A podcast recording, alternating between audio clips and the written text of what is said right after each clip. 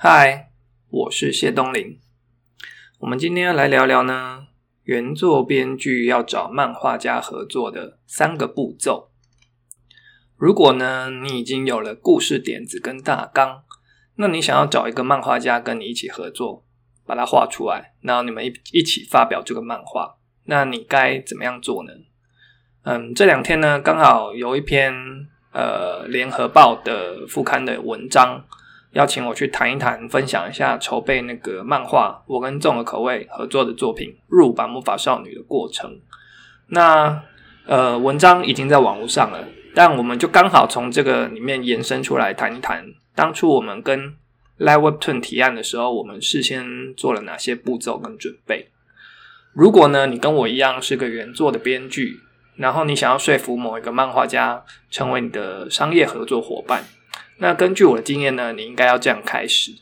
第一个步骤，你要先提供故事大纲跟背景设定，这是原作编剧就是最重要的骨干呐。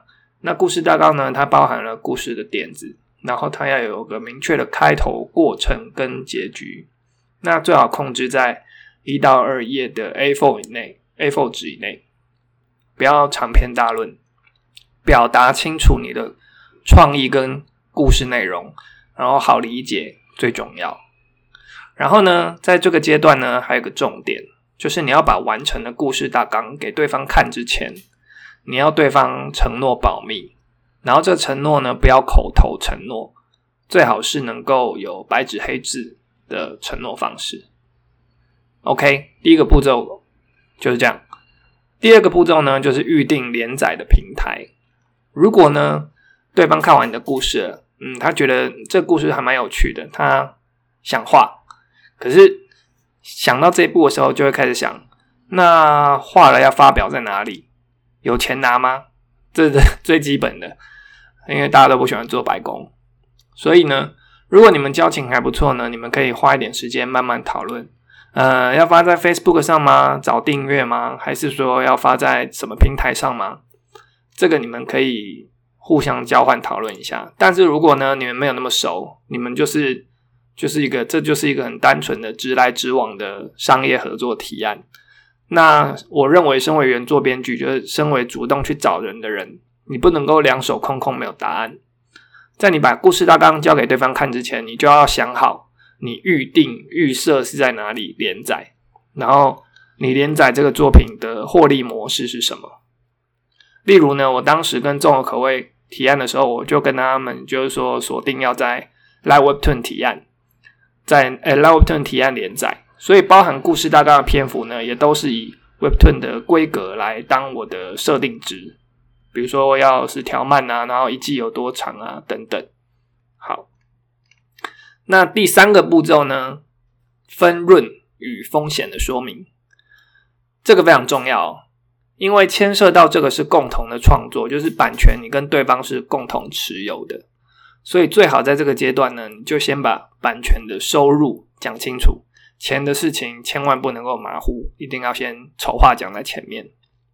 例如连载的那个稿费分润比例要多少？你要五比五吗？还是四比六？这个你们可以自己去协调。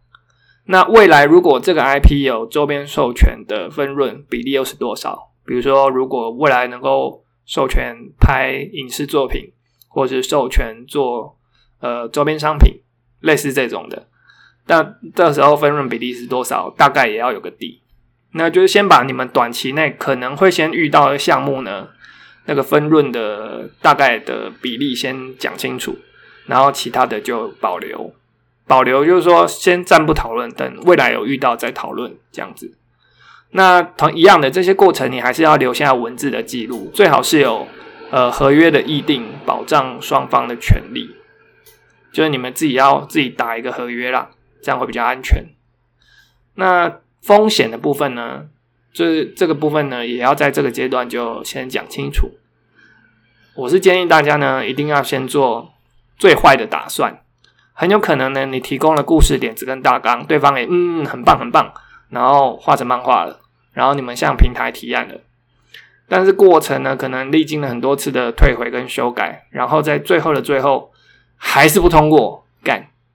那到此为止，这个专案就没有任何的获利，双方的付出都是白工。所以呢，你们一定要有这个共识，就是要做好最坏准备，就是你们很有可能白忙一场，到了最后什么都没有。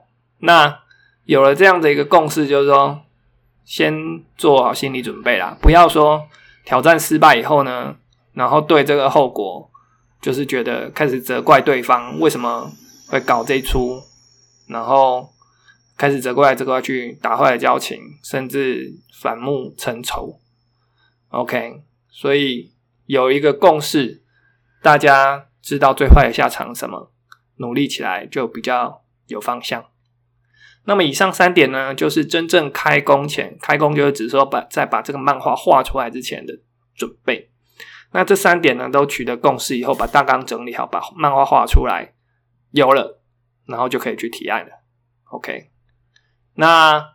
呃，因为我们都曾经在，我跟我这种口味都曾经在 Webtoon 连载过，所以我们才能够直接走内部提案的流程。那至于要怎么样提案给 Webtoon，然后那个档案的格式有哪些规格要注意什么地方，这个我们下次再另外做一个专题来说明。